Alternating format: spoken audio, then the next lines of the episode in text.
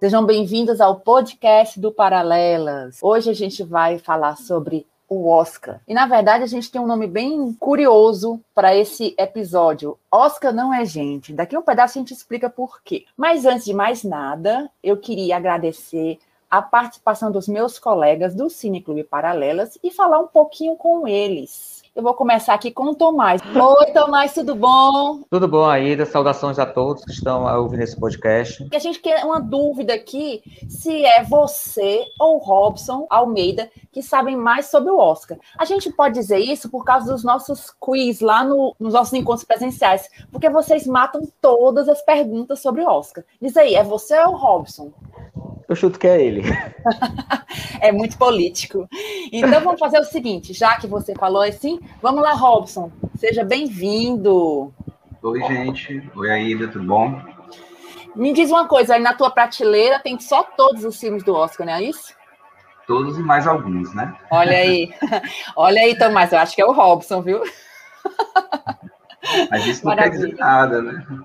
É isso. É igual o Oscar, acho né? Que, eu acho que o conhecimento na cabeça do Tomás deve estar tá bem, bem melhor que o meu. João, já descobri. Eu queria também chamar o meu amigo Will, Merson Will. Tudo ótimo, né, pessoal? E você, Will, aqui. suas expectativas para esse Oscar? Assistiu todos os filmes? Infelizmente não, vi pouquíssimos. A gente está numa época diferente, né? É. é é, diferente. Os que eu vi, eu gostei, gostei bastante. Coisa boa. Glaubinho, eu já sei que você vai falar muito sobre o Oscar ao longo do tempo, né? Assim, pelo menos os primeiros vencedores. Ah, com certeza. Até porque uh, o ânimo para esse próximo Oscar tá, tá que tá, mas a única coisa que eu tenho para dizer é. Taikel. E tá faltando quem? Lourenço. E aí, Lourenço? Olá. Tudo bom? Corações cinéfilos. Tudo ótimo. Coisa boa. E eu sou a Ida, vou aqui conduzir esse bate-papo. Como eu já dei spoiler aqui, não vi todos os filmes, mas falando em spoiler, a gente vai tentar ao máximo não dar nenhum spoiler aqui, porque a gente quer que vocês tenham o máximo de prazer assistindo os filmes indicados ao Oscar desse ano. Mas vamos lá. Receber uma estatueta da Academia de Artes e Ciências Cinematográficas é um reconhecimento almejado por quase todo ator, diretor, produtor audiovisual, entre outros principalmente pelo que significa em termos de publicidade para o seu trabalho. Apesar de ter sido criado em 1927, a primeira cerimônia ocorreu em 16 de maio de 1929, em um hotel localizado em Los Angeles, e contou com a presença de 270 pessoas, premiando as melhores produções de 1927 e 1928. A cerimônia que veremos no próximo domingo foi profundamente alterada por conta das limitações trazidas pela pandemia do coronavírus, sendo que a primeira grande mudança foi o adiamento da cerimônia para abril de 2021. Mas não é a primeira vez que isso acontece. As outras edições adiadas foram as cerimônias de 1938, 1968 e 1981. Nós, do Cineclube Paralelas, temos uma relação interessante com o Oscar, sendo que alguns dos nossos membros não perdem a cerimônia, enquanto outros buscam assistir o máximo possível de filmes indicados. Em compensação, há alguns que reconhecem a sua relevância, mas entendem o caráter comercial do prêmio, que muitas vezes prestigia filmes medíocres em detrimento de outros muito mais interessantes. Daí o nome desse nosso episódio ser Oscar não é gente. Pois entendemos que o Oscar não deve ser um parâmetro para testar a qualidade do filme. Mas, independentemente de qualquer juízo de valor sobre o Oscar, não podemos negar que essa é sim a maior festa do cinema. E que, gostando ou torcendo o nariz, a gente acaba sempre falando sobre. A gente pode começar esse nosso podcast falando sobre essas curiosidades do Oscar. Realmente, o, o, o evento do Oscar começou bem pequeno, aparentemente uma confraternização entre colegas de trabalho, como era o, os primórdios do cinema, e por essa razão acabou crescendo bastante ao longo dos anos. No entanto, era uma premiação que não tinha regras melhor definidas como hoje. Tanto é que essa premiação ela teve dois vencedores, sendo um considerado melhor produção. Lembrando, o melhor filme até hoje é considerado a melhor produção. Mas na época ainda havia a valorização do produtor em detrimento da direção. Por causa dessa hipervalorização dos produtores, esse primeiro Oscar foi o único que teve dois vencedores. Depois eles resumiram melhor a premiação e dizia-se que era melhor produção de arte e melhor produção. No caso, eram voltadas mais para produções mais comerciais. Quem ganhou a melhor produção comercial foi Asas e melhor produção de arte foi Aurora, que são dois filmes mudos, ainda num processo em que o cinema falado estava engatinhando eu particularmente acho fantásticos, mas que eles, de certa forma, sofreram com esse período de transição entre o, o mudo e o falado, assim como vários artistas e, e estúdios passaram. Por essa razão, fica, fica a recomendação para quem quer conhecer grandes obras que, apesar de premiadas, não são muito lembradas pelo grande público hoje. E é isso. Legal você lembrar dos primeiros vencedores, mas a gente teve grandes vencedores ao longo da história do Oscar, não é verdade? A gente sabe que os filmes que se consagraram como esses grandes vencedores do Oscar, né? Em primeiro lugar seria o Titanic, né, do James Cameron, um filme de 1997 que recebeu 14 indicações e levou 11 prêmios. Em segundo lugar está Ben-Hur, de William Wyler, foi uma grande produção de 1959 e faturou quase todas as 12 indicações que recebeu. Ele levou 11 prêmios. O terceiro lugar ficou com O Senhor dos Anéis, O Retorno do Rei, de Peter Jackson, de 2003, que recebeu 11 indicações e 11 estatuetas. Então, assim, a gente tem esses que são vencedores incontestáveis. Mas a gente também tem, podemos dizer assim, umas bolas fora do Oscar. Vamos lá, Tomás, você que sabe aí as injustiças na ponta da língua. Diz aí pra gente. Bem, a maior injustiça de todas para mim não é uma premiação exclusiva, é o ano inteiro. O Oscar nós temos um ano inteiro que você pode praticamente jogar fora e rasgar esquecer quem ganhou. Eu sou da turma que acha Oscar é mercado, ok? Para mim o Oscar não, é, não ganha o melhor, mas é sim um parâmetro de qualidade. E qualidade, existe muita questão da subjetividade, se você gosta ou não.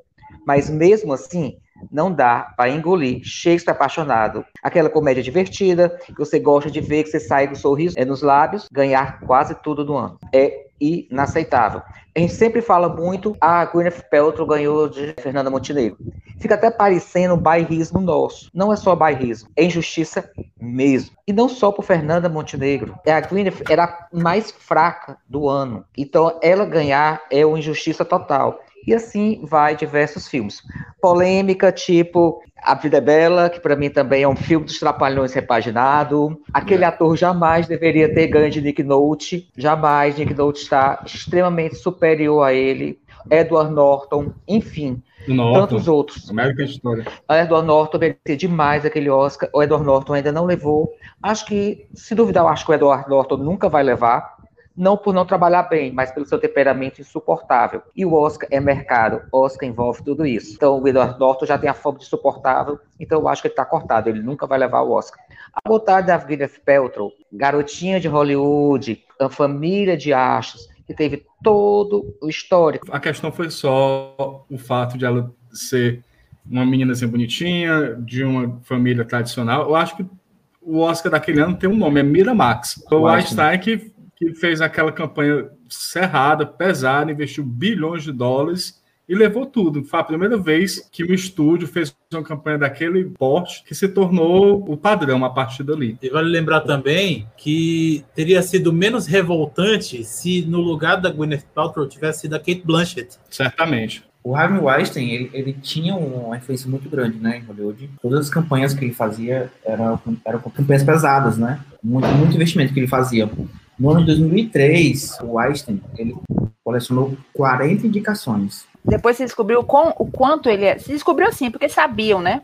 Mas o grande público soube o quanto ele era uma pessoa nefasta, né? É, o Shakespeare apaixonado, ele também tem para mim duas curiosidades bem interessantes, assim, que às vezes é porque é tão absurdo a Gwyneth Paltrow e, a, a, e o filme ter levado que a gente esquece duas, duas premiações, dois momentos estranhos. Primeiro, Judy Dench, que é uma atriz maravilhosa, ganhou o Oscar por oito minutos, praticamente sem atuar. É uma atuação mecânica que ela mesma, ao receber o Oscar, ela disse: Eu mereci só um pedaço desse prêmio. Que ela mesma admitiu que não merecia ganhar. E o outro foi a indicação de melhor ator coadjuvante com o Jeffrey Rush. Que ele, ele faz uma, ganhou a indicação no ano que ele fez outros filmes bem mais interessantes, que ele poderia ter sido indicado por outros, mas não. Ele ganhou por própria Elizabeth. Geoffrey Rush aparece a Elizabeth, tem uma interpretação fantástica, mas ele foi lembrado por Shakespeare apaixonado, e não por Elizabeth. Uhum.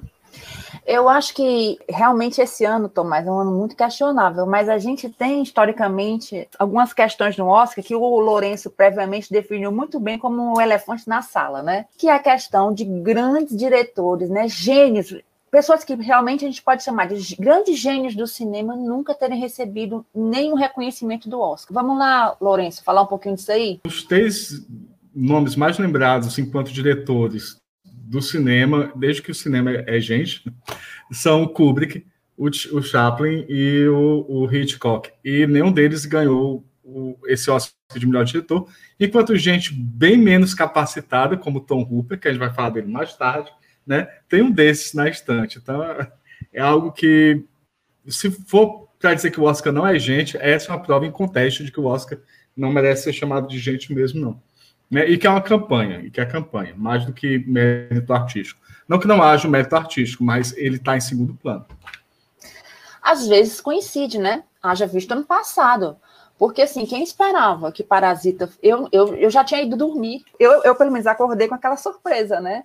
Quer dizer, o melhor filme realmente levou. Fora outras questões, porque Parasita levou também o melhor filme é, internacional, né? Porque agora mudou a nomenclatura, né? É, agora é. mudou a nomenclatura. Internacional, o diretor também.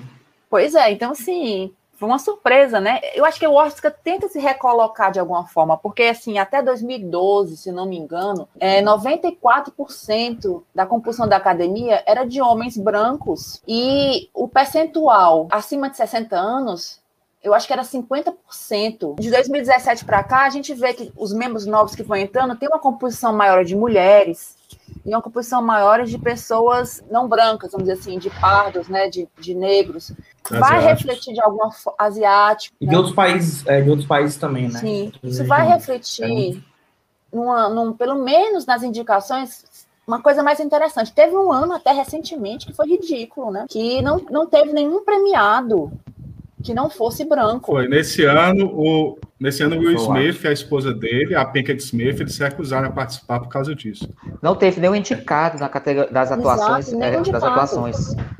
É, o fenômeno Parasita, para mim, mais engraçado, mais estranho, foi nem ter ganho o melhor filme, ter ganho o melhor roteiro, em que ele disputou, que todo mundo pensava muito que o Tarantino ia ganhar o Oscar de roteiro, por estar homenageando Hollywood, né? Tarantino, que quer ganhar quatro Oscars, quer ser o recordista do Oscar de roteiro. Ele tem dois, queria o terceiro, e perdeu para um filme não falado em inglês, em que obrigou o americano a ler legenda. Que o povo, para não gostar de ler legenda, é americano. Tiveram que ler, tanto que premiaram. Desculpe a opinião impopular, mas ele perdeu para um roteiro de fato original e não um roteiro que pegou influências de não sei quantos outros filmes, misturou tudo e botou no caldeirão e fez o filme.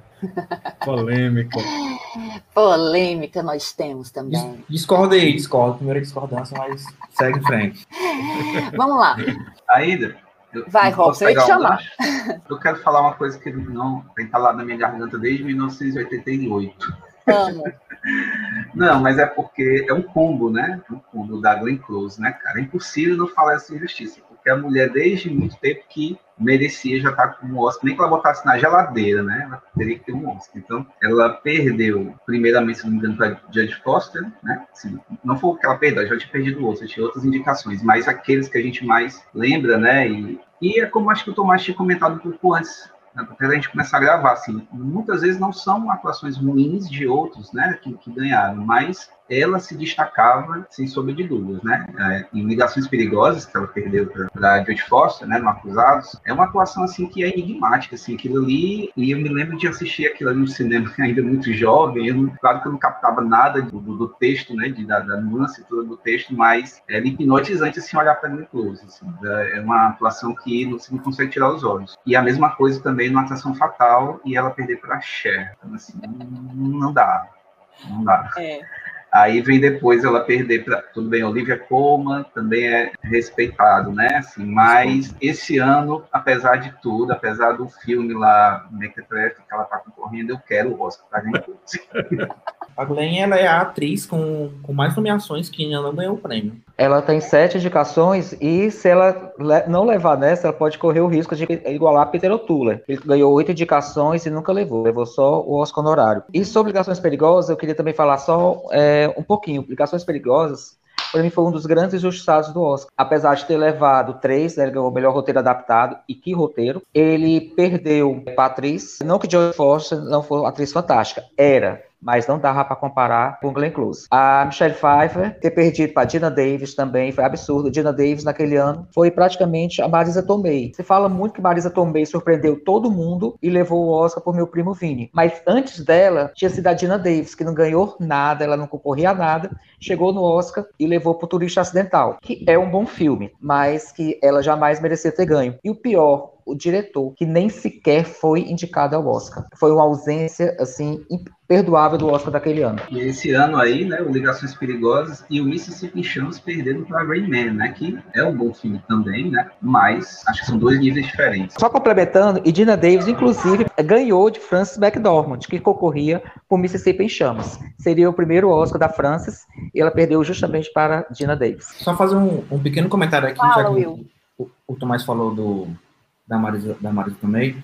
É, a Marisa Tomei, quando ela ganhou, e é uma coisa muito curiosa no Oscar, né? É, quando tem duas pessoas competindo muito fortemente, acaba que uma terceira pessoa ali, uma, uma, meio que um azarão, duas pessoas é, competem, muitos, ganham muitos votos, acabam não fazendo a maioria, acabam meio que empatando, e aí o azarão ganha, né? Foi o que Era aconteceu. exatamente, exatamente o que eu ia comentar, Will, a história de dividir os votos. Com... E depois da Tomei, lá em Hollywood, ficou é, conhecido de efeito Tomei, por conta É. dela. Vocês lembram do Green Book? Parece que o filme Sim, do Green Book se lembro. beneficiou um pouco disso também, né? Ele é um filme que não des... a mim desagradou um pouco, mas tudo bem, ele não desagradava. Então isso aí de não ter uma torcida para o filme, isso também às vezes faz com que o filme vá mais longe, né? Se eu lembro de Green Book, sim, porém não. Posso tá. falar do Green Book, porque ele tem duas injustiças relacionadas a esse, esse, esse filme. Primeiro, porque o infiltrado na clã do Spike Lee perdeu pro Green Book. E segundo, porque a gente lembra que o Spike Lee já tinha perdido pro Faça a Coisa Certa, que perdeu pro Conduzindo Miss Daisy, que é um filme tão errado quanto o Green Book do ponto de vista racial. E faça a coisa certa, ele foi ignorado em várias indicações, assim, ele nem foi Sim, que só ignorado roteiro, demais. mas ele deveria ter estar em todas indicado em todas as categorias principais. Né? Só para adicionar mais um diretor da, na lista que o Lourenço comentou, que é o Orson Welles, né? O Orson Welles também nunca foi reconhecido e é o diretor de Cidadão Kane, né? E entre outros, outros filmaços, grandes filmes da história. E até Cidadão pode Kane, que falar- não ganhou o Oscar de melhor filme. Não Não ganhou. Não ganhou Oscar. Inclusive está nas nossas redes sociais, né? Comentário sobre isso aí. Que é o- ele está na lista, ele já teve no topo das li- da lista. De vez em quando ele volta como o melhor filme de todos os tempos e ele não, não ganhou o Oscar.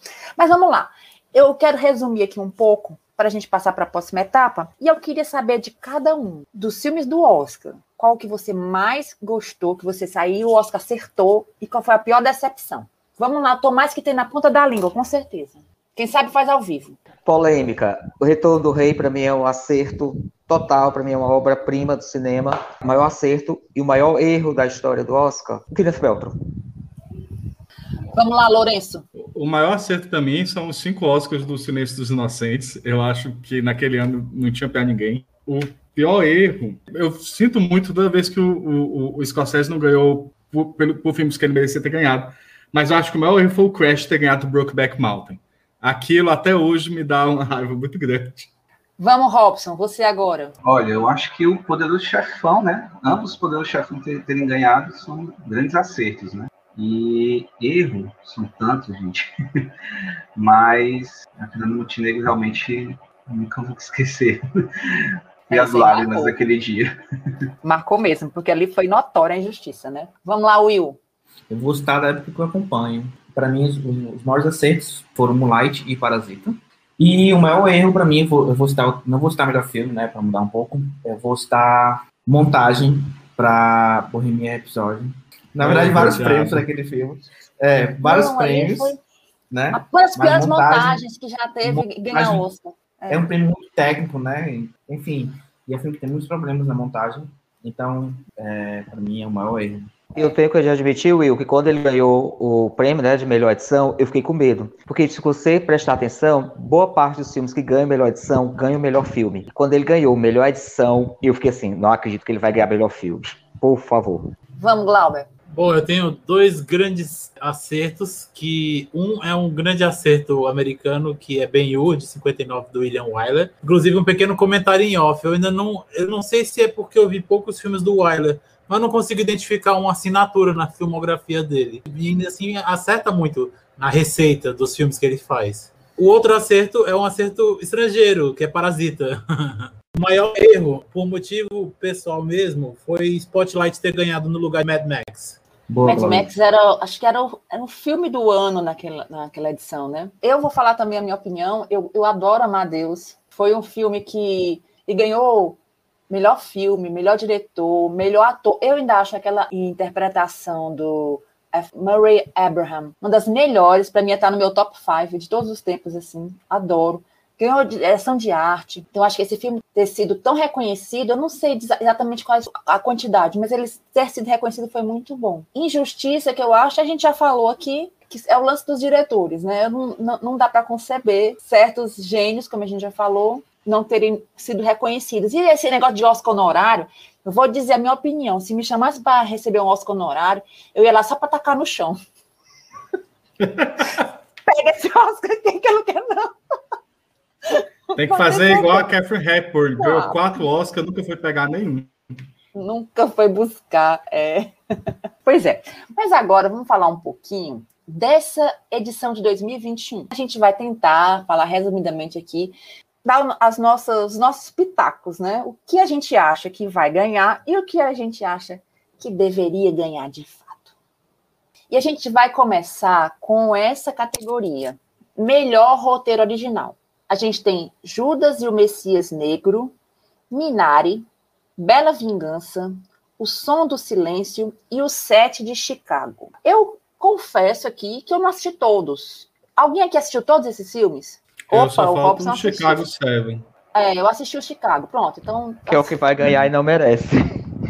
Então, eu, acho, eu acho que esse, eu acho que esse deve, eu acho que da Bela Vingança. Eu, eu, eu, eu também acho. porque porque tá correndo é, por um fora, né? Muito, é, foi, ele, ele, assim, o filme chamou muita atenção. Ele não vai ganhar os prêmios principais, talvez a Karen Mulligan ganhe, né? A atriz, a, a, a categoria de atriz está muito é difícil de prever assim, mas eu acho que ele tem uma grande chance. Eu, eu acho que fica entre ele e o Som do Silêncio.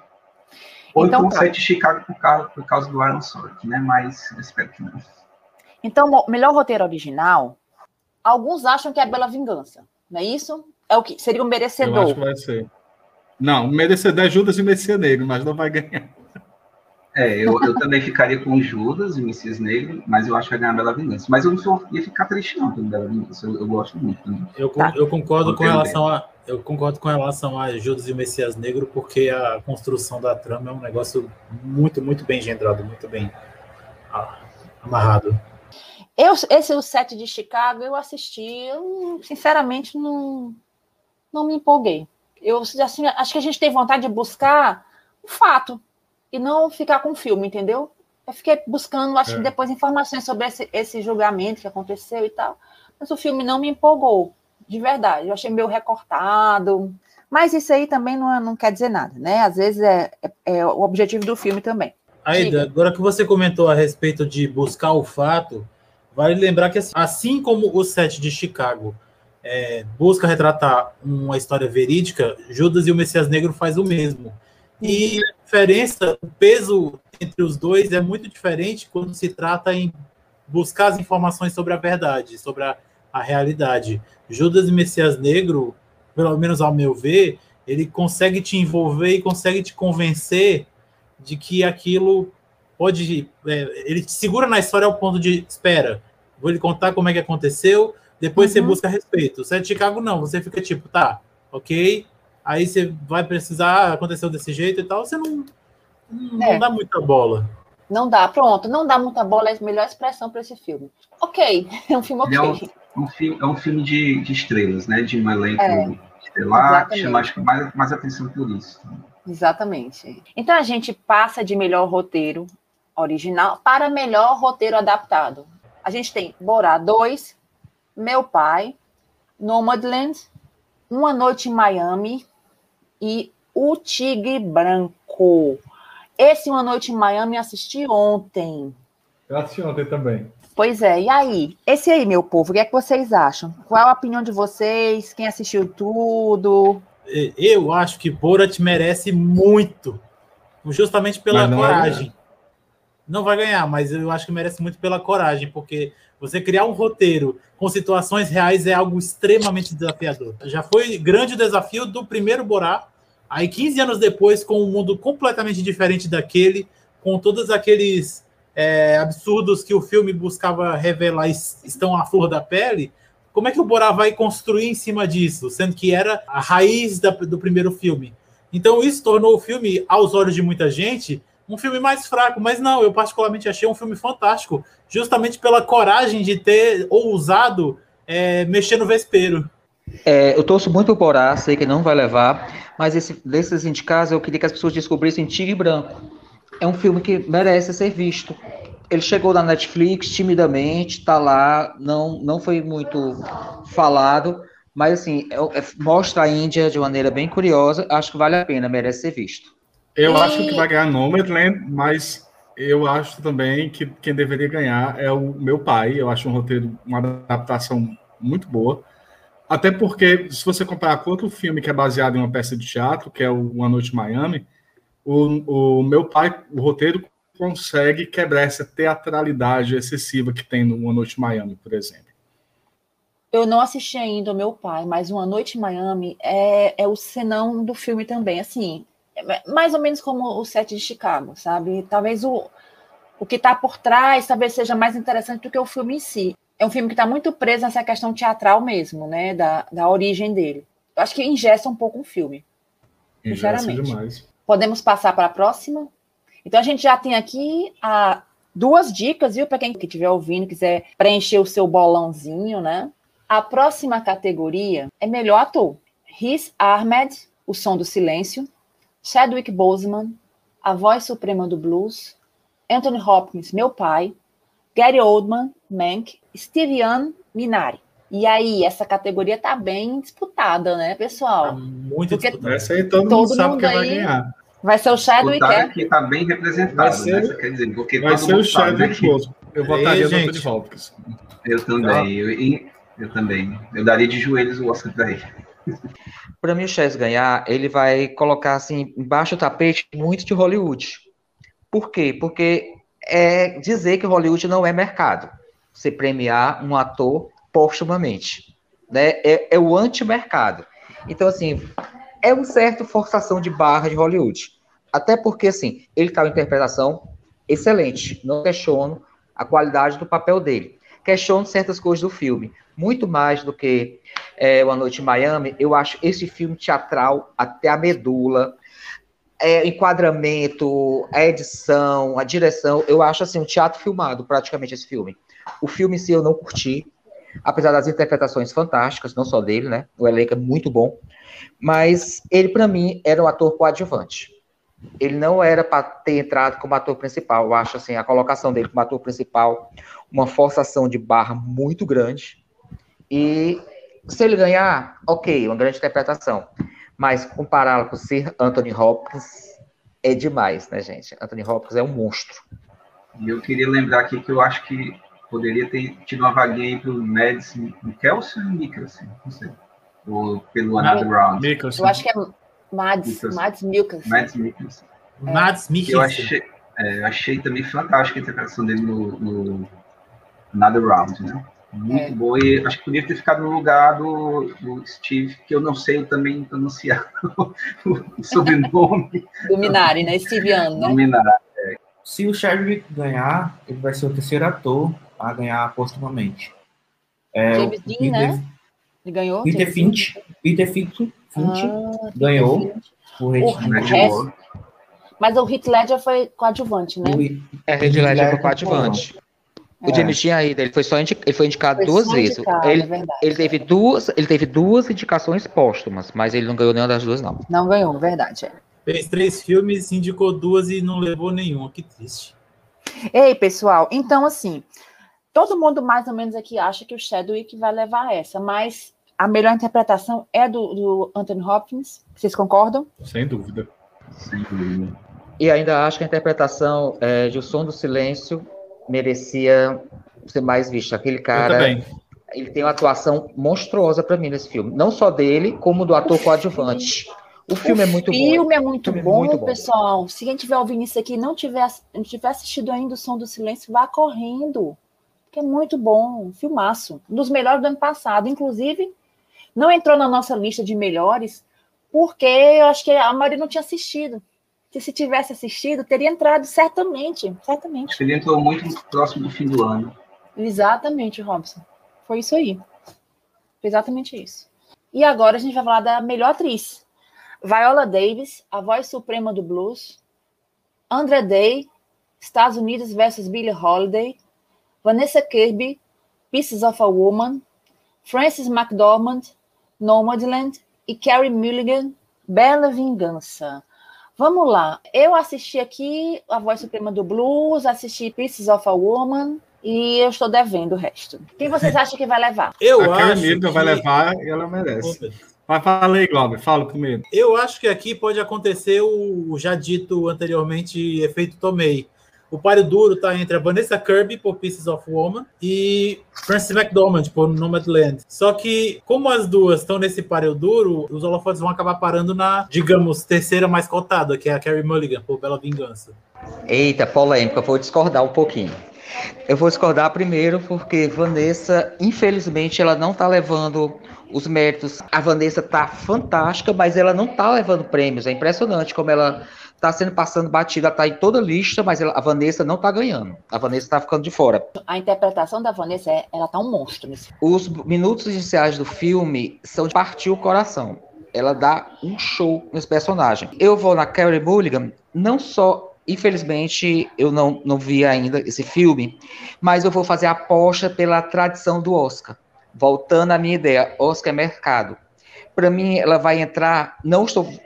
Novamente vou dizer, não vou questionar a interpretação dela, até porque não a vi, não posso questionar. Mas para mim, ela vai entrar naquele grupo das atrizes que o mercado apostam. Eu vou só fazer um pequeno retrocesso, tipo Grace Kelly ganhou de Judy Garland por Nasce uma Estrela. Judy Garland pediu para Grace Kelly por Amar e Sofrer. Jennifer Lawrence, gente, Jennifer Lawrence ter ganho de Emanuele Rivar e Naomi Watts foi absurdo.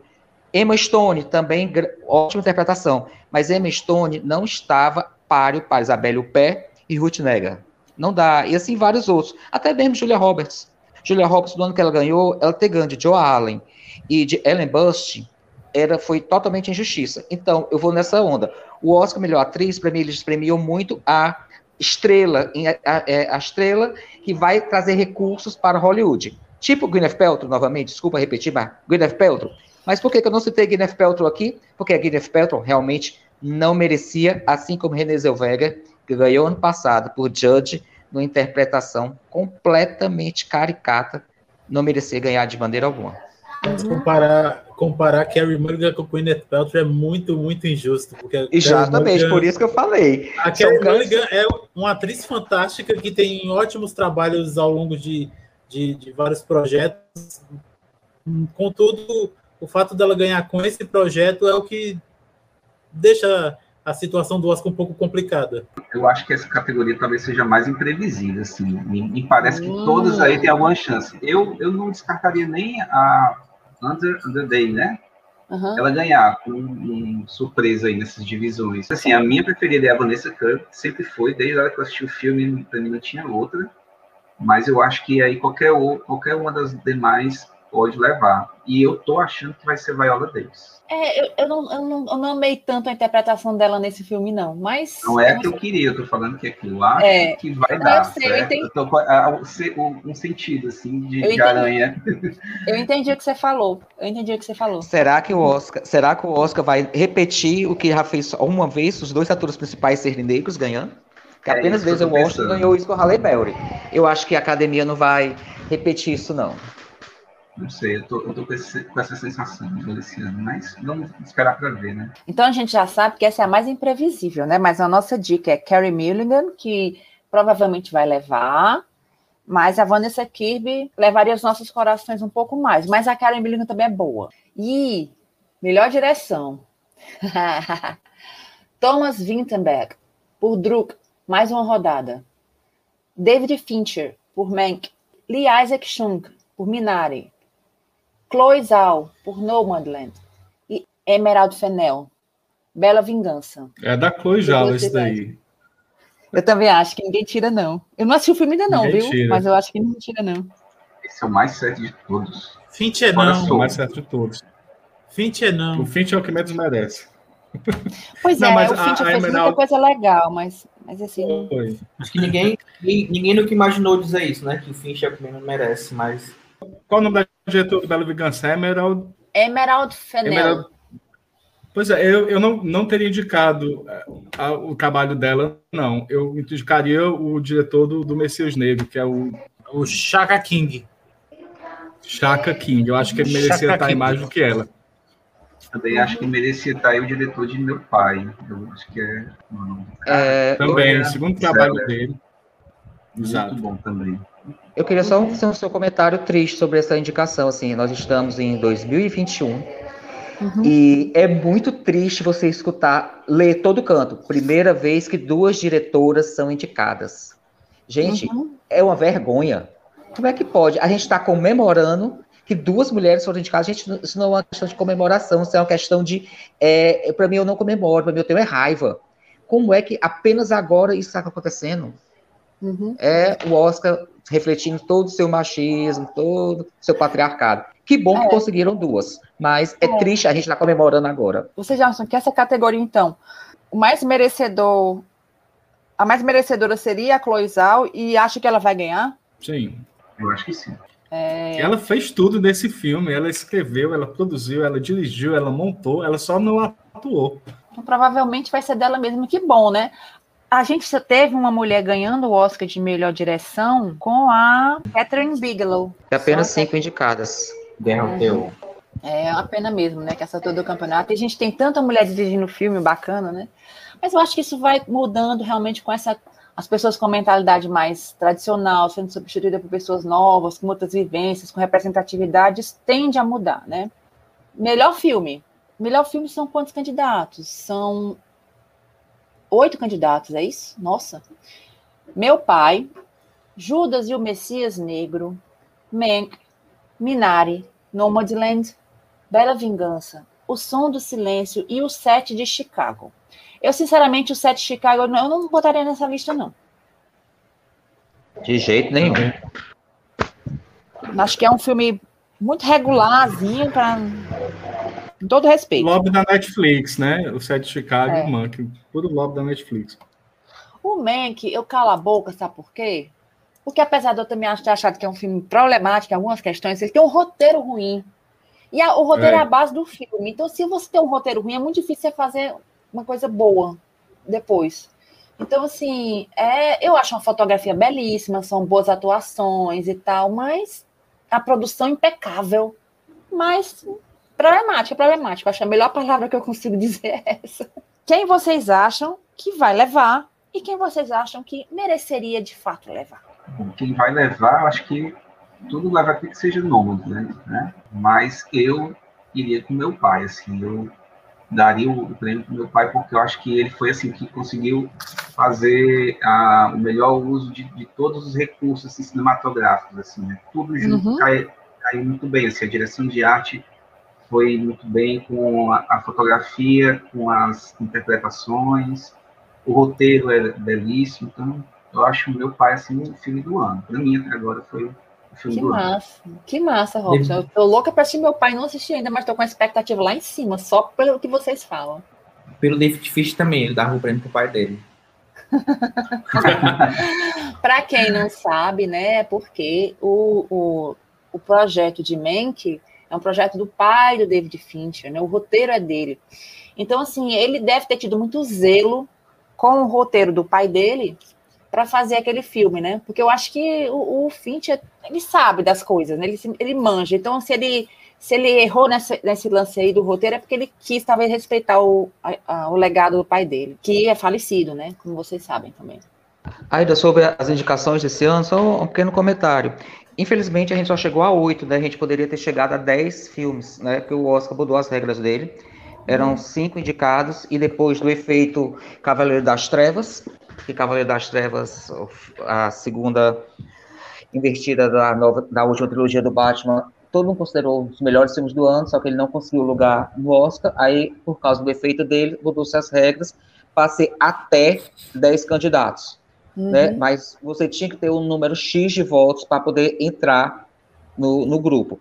Só que já mudou novamente a regra. Ano que vem não vão ser até 10, vão ser 10.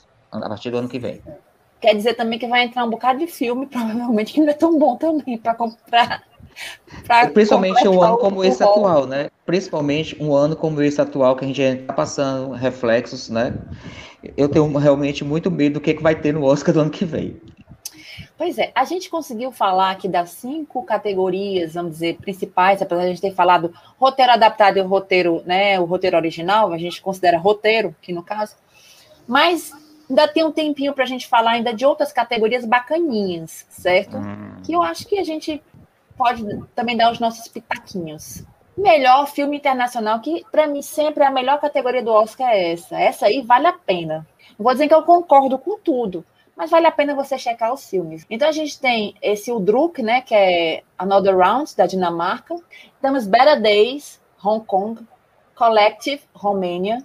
The Man Who Sold His Skin, Tunísia. Kovács Aida, Bósnia e Herzegovina. Eu não vi os outros, exceto o único que eu vi, mas o único que eu vi que, eu vi, que foi Collective me impactou de um jeito que eu fiquei assim indignado. Eu já tô, eh, tipo, já tem a indignação da gente estar tá aguentando essa porra dessa pandemia mais de um ano. E aí uhum. você vê o que acontece em Collective, que é praticamente a mesma coisa, só que numa escala muito mais dantesca, você fica perplexo. Eu fui, inclusive, procurar informações sobre o que ocorreu na internet e tive dificuldade de encontrar sobre o, uhum. o ocorrido. Até porque é, fontes em inglês são poucas, a maioria é, se refere ao próprio filme. E o filme está lá é, intocado, assim, no, no, sentido de que não há locução, não há, não há é, título, é, como é, cartelas, intertítulos para dar uma guia. Apenas, é, exceto de datas, apenas imagens e as imagens falam por si só numa força que doeu e doeu uhum. fundo. Eu assisti esse, o Druk, né, Another Round, gostei bastante, mas assim, pela intensidade com que o Glauber fala de Collective, eu imagino que seja bem melhor, né? Porque é um filme. Eu acho bacana, que ele vai mas... ser prejudicado porque ele está em duas categorias, né? Eu acho que o, Another Round tem muito mais chance de ganhar. Porque uhum. o Collective está concorrendo também como documentário. E o Another Round vem ganhando muitos prêmios, né, por aí. Então, acho que a chance dele ganhar é muito grande. Eu assisti o 5, tá? Assim, é, eu queria ter, eu queria que tivesse entrado o La Llorona, acho que na Guatemala, uhum. que eu acho um filme melhor, por exemplo, que o Covardes Aida, que é um bom filme de guerra, assim, né? Tem aqui no contexto da guerra. Mas eu achei que é um filme que fica muito centrado num, numa coisa só, não, não, não, sai muito daquilo ali. Uhum. Mas o La Llorona achei bem mais interessante, assim, o, o filme como um todo. Mas, assim, meu preferido desse ainda, é, ainda é o Another Round. Vamos lá, então. Vamos para a próxima categoria. Melhor documentário. Como eu já tinha falado aqui, né? O Collective está nessa categoria também.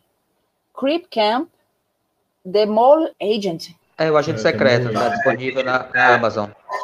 muito duplo, divertido. Agente duplo, desculpa. É muito, é muito bom, muito bom e, e tocante também. My Octopus Teacher assisti hoje e Time. E aí, pessoal, esse aqui, o que, é que vocês acham? Quem vai ganhar? Eu gostaria muito que a gente duplo ganhasse. Achei muito bom o documentário. Mas eu acho que o Time leva. O, o do povo também tá, tá, levando alguns prêmios, né? Eu acho que eu, eu chutaria no, no, no povo. Eu acho que eu acho que ele tem mais chance, assim, mas o Time realmente também tem levado alguns prêmios, né? E o documentário, gente, nem sei, o documentário tem muita questão dos temas relevantes para os americanos, né? Não quer dizer normalmente o melhor filme, assim como vários outros. Que tem anos que você tem documentários excepcionais que perdem para uns bem meia boca.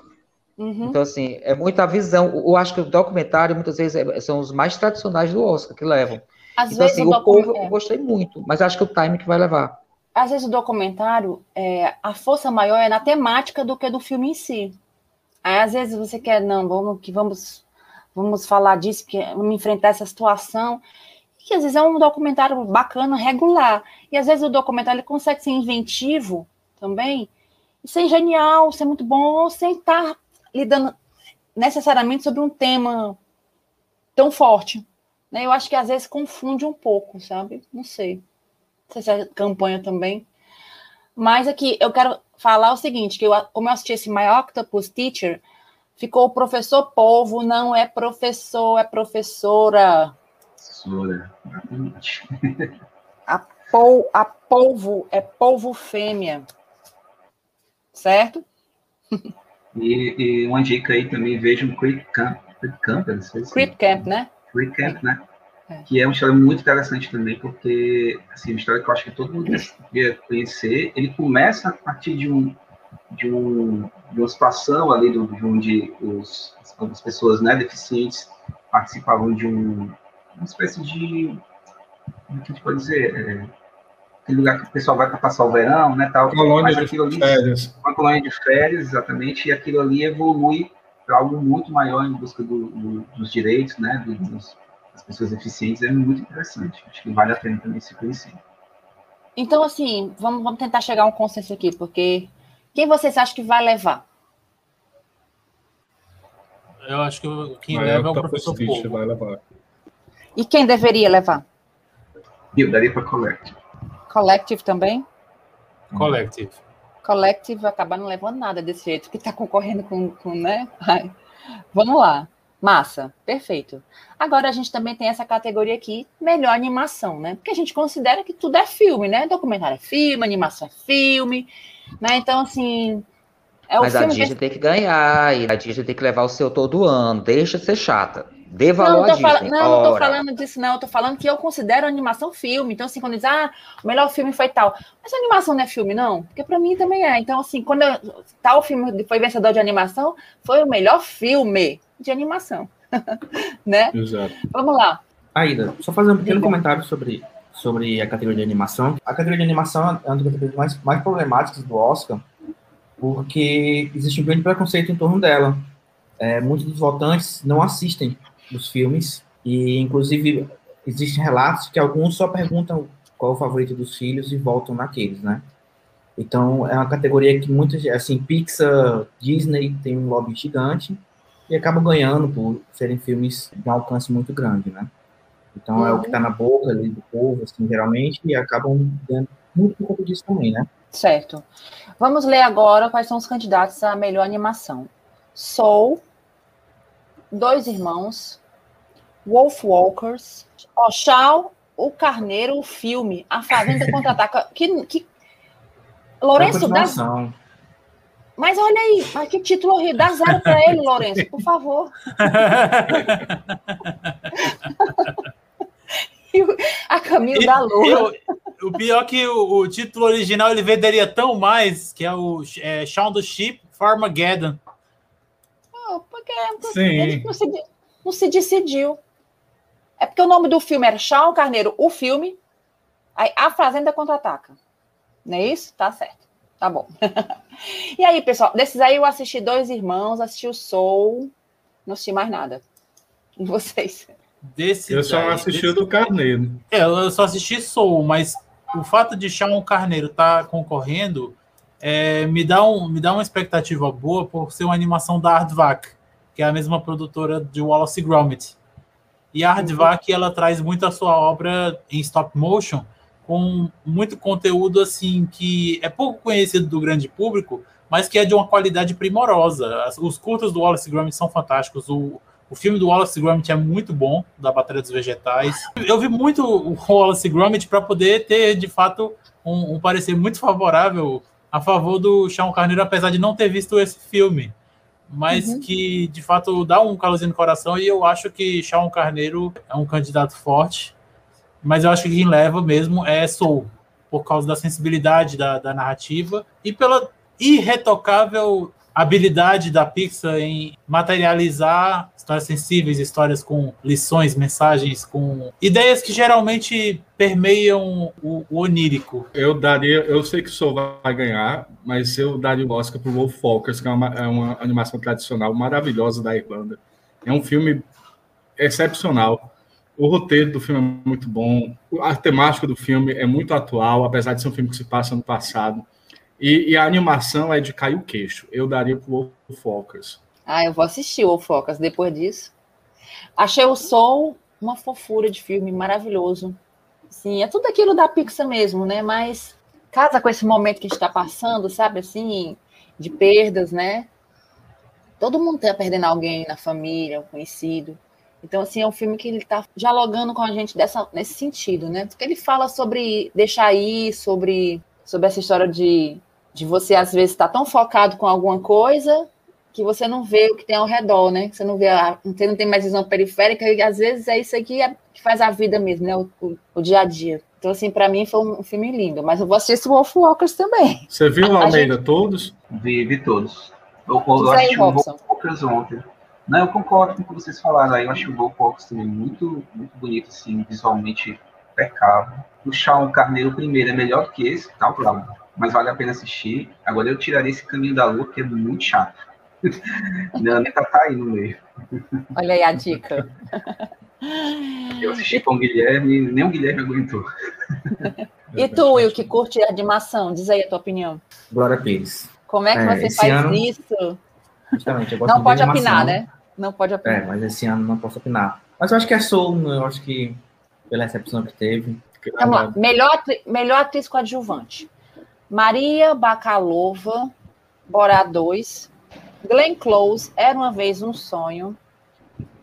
Olivia Colman, Meu Pai. E Amanda Seyfried, Monk. E Yu Jung Yeon, Minari. O que, que vocês acham? Vai ser a Glenn Close. Vai ser a, a vovozinha do Minari, mas eu gosto muito dela. Eu acho que vai dar a Glenn Close. Como assim, Uma reparação. É uma reparação a ela, apesar de que é, Amanda Seyfried seria a candidata do mercado, né? Mas só esse ano não ter nenhuma atriz principal concorrendo como coadjuvante, para mim já tá valendo a pena. Porque o raiva que eu tenho dessa categoria, que é muito comum é, a atriz principal concorrer como coadjuvante e levar, né? Haja visto um bocado que a gente lembra que é Jennifer Connelly, Catherine Zeta-Jones, Rachel Weisz e Alisa Vinkawa. Todas eram protagonistas e concorrem com coadjuvantes só para levar. Esse ano a gente Tá. não tem isso. Tá, mas a gente tá dizendo aqui que a Glenn Close provavelmente vai levar. Quem merece levar? Maria, Maria Bakalova. Só pelo momento que ela teve com o Rudy Giuliani, já faz ela ganhar uns 10, umas 10 estatuetas. Ela Tem tá muita maravilhosa. coragem. Merece um? Oscar revelação. Olivia Colman vai derrubar de novo Glenn Close? Como o Oscar tem a tradição de ignorar é, boas atuações, bons trabalhos, para depois premiar um mais ou menos, né? Talvez a Glenn, a Glenn ganhe. Tá. E vale lembrar que ela tá é indicada também por Framboesa de Ouro, né? Por esse mesmo papel, que é uma injustiça. Eu tenho aqui, ó, é, o melhor ator coadjuvante também. Sacha Baron Cohen, O Sete de Chicago. Daniel Kaluuya. Judas e o Messias Negro. Leslie Odom Jr., Uma Noite em Miami. Paul Rassi, O Sol do Silêncio. E Lakeith Stanfield, Judas e o Messias Negro. Judas Kaluuya e Messias Negro. Tu acha que o Kaluuya leva? Kaluuya leva. Leve demais. Leva, leva, mas tipo, leva. eu- só pra ter noção, a atuação do Kaluuya no, no filme tá tão poderosa que eu juro pra você, eu terminei o filme desejando uma camiseta. Sabe aquelas famosas camisetas com a pose do Che Guevara, só que na cara é o Kaluuya? É, eu fiquei, eu fiquei desejando uma camiseta daquelas, querendo sair. Quer dizer? Glaubinho, que pra ti o Kaluuya leva e merece. Muito. Merece demais. E, e acho até injusto que o Lakeith esteja competindo com ele nessa categoria, porque ele merecia estar concorrendo a ator principal, apesar de que é, muito da atuação dele acaba sendo ofuscada pelo Kaluuya. Então fica aquela confusão, como até foi é, dita numa análise do Otávio Gá, que a, a atuação dos dois mescla-se pelo contexto. O Kaluuya rouba o protagonista do Lakeith, enquanto o Lakeith tenta ser protagonista da história, mas ao mesmo tempo ele tem que ficar fora do radar, por assim dizer. Alguém tem uma opinião discordante disso aí ou todo mundo concorda? Concordo, mas tenho que destacar que estou muito feliz do Paul ter sido indicado, né? Foi um, um filme que não teve essa visibilidade toda, né? O Som do Silêncio, ele faz um coadjuvante numa interpretação bem contida e o cara está muito bem. O Paul mereceu essa indicação. O fato do Sacha Baron Cohen concorrer a essa categoria e não estar concorrendo por Borat, acho muito descompensado. Melhores efeitos visuais: Love and Monsters, O Céu da Meia-Noite, Mulan, O Grande Ivan e Tenet. Essa é Tenet, né? Tenente na cabeça. Fazer entropia em cena é, deve ser o inferno. Vai levar e merece, né? Melhor design de produção: Vamos lá. Deveria ser meu pai. Meu pai, Também a voz suprema do blues, Mank, Relatos do Mundo e Tenet. Mas eu acho que vai dar Mank.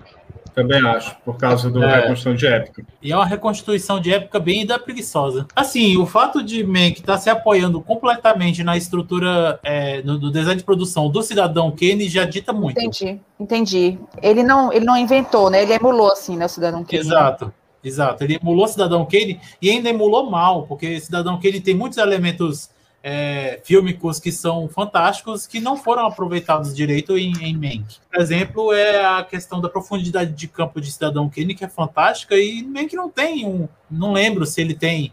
Se tinha, esqueci. Isso já diz muito. É uma cena de profundidade de campo em que o foco aqui na frente é o mesmo foco lá atrás. Melhor som: Greyhound, Na Mira do Inimigo, Mank, Relatos do Mundo, Soul e O Som do Silêncio. Ah, esse aí eu É acho do que. Eu não sei, Silêncio. não, mas é o som do silêncio, né? Som de silêncio. Som de silêncio.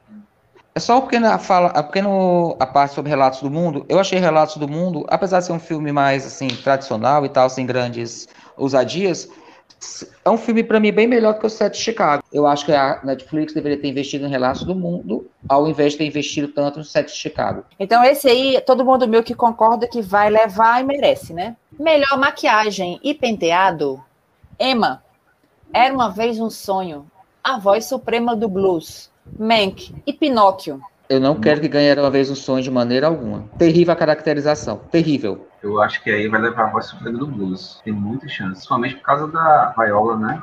Eu não vi Emma, mas o fato dela estar emulando o perfil Jane Austen de, de maquiagem e figurino é lugar comum, eu acho. É Eu acho lugar, comum, pronto, é lugar comum. e assim, é um filme também desnecessário. Eu acho que essa onda de Jane Austen, com todo respeito, já passou. Tem filmes bem melhores representando, sabe, filmes sensíveis, né? Esse é um filme é desnecessário. É, só relembrando que Emma, uma adaptação anterior, ganhou o Oscar de figurino também bem questionável. E quem faz a Emma? Gwyneth É, a Paltrow. Gwyneth Paltrow. Eu ainda gostei, acho que acho que eu ainda gostei mais desse, Emma. Pois é, ganhou o Oscar de figurino. Aquele dali foi muito questionado na época também. Melhor montagem: Meu Pai, Nomadland, Bela Vingança, O Som do Silêncio e O Sete de Chicago. Eu, particularmente, daria para meu pai também. certo? É, Mas eu acho repetindo, que vai também levar- daria. Eu acho que vai levar o 7 de Chicago. Eu acho que vai ser o prêmio do 7 de Chicago, vai ser esse. Ai, mas a montagem é muito, muito. Eu acho que Sete de Chicago leva roteiro. Roteiro original. Bohemian Rhapsody tá, tá aí para isso. Fazendo né? escola, né?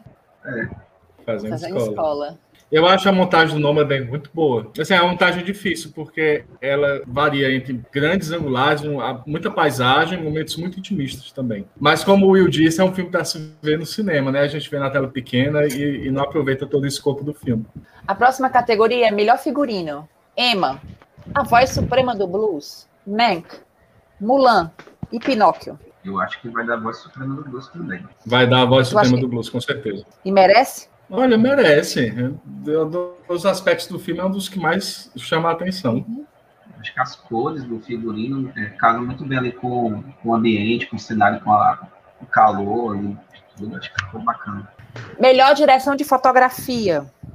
Judas e o Messias Negro, Mank, Relatos do Mundo, Nomadland e o Sete de Chicago. Acho que esse é de novo. Eu acho que é dele e merece. Melhor trilha sonora. Sacramento Blood, Mank, Minari, Relatos do Mundo e Soul. Caramba, agora que tu falou, eu lembrei por que, que, não, por que, que diabos não indicaram o, o Delroy Lindo para melhor ator, cara. Cara, sacanagem, né?